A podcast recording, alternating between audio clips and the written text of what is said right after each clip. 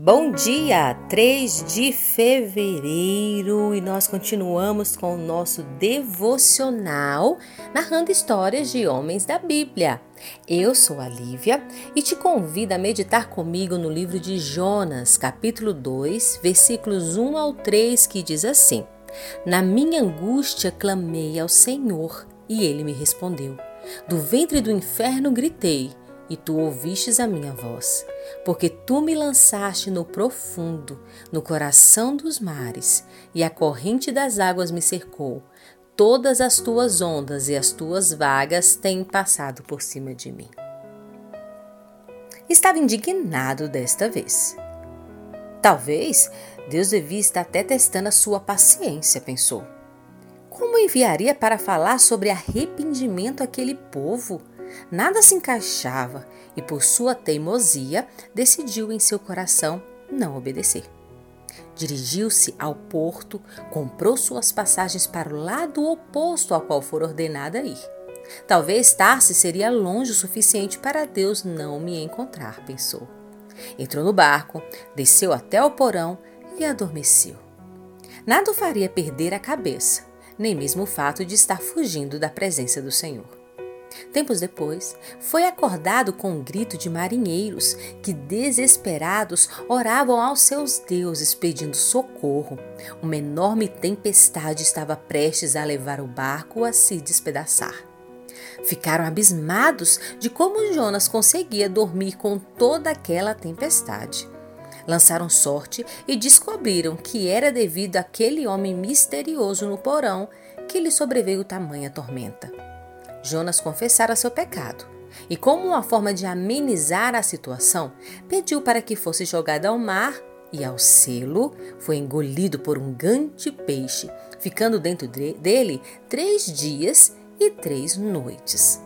Ali, sozinho, agradeceu a Deus pelo livramento estava vivo e vivendo a misericórdia do Senhor por sua vida, que por uma ordem fez o grande peixe vomitá-lo na praia de Nínive.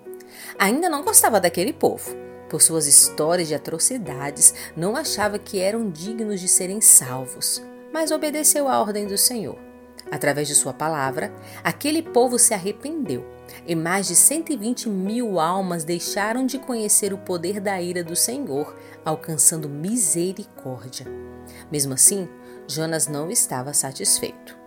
A sua lógica humana questionava a justiça de Deus ao perdoar um pecador, mesmo sabendo que se o povo não se arrependesse, seria todo destruído.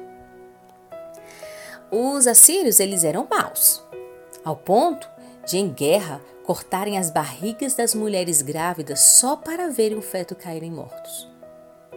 Era desse tipo de atrocidade que Jonas não fez questão de se que conhecessem a misericórdia de Deus.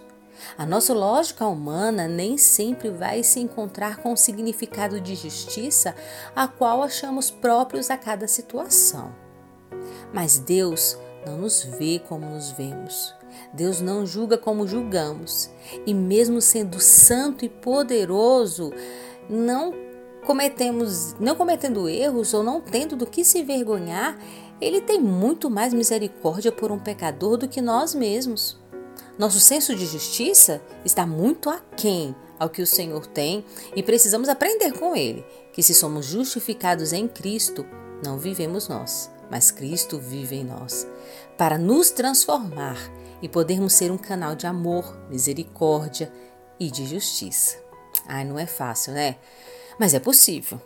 Até porque a nossa transformação não acontece pelas nossas ferramentas, mas pelo poder do Espírito Santo. A minha oração neste dia e nesta manhã é que nós possamos olhar para o pecador, por pior que pareça aos nossos olhos, porque também somos pecadores, mas que o olhemos com misericórdia e que não deixemos passar a oportunidade de levar até ele o conhecimento de que existe um Deus que perdoa, que ama e transforma. E pode fazer isso através de mim e através de você. Seja um canal de bênção, seja um canal onde a salvação chega até o pecador. Amém? Um grande beijo e até amanhã.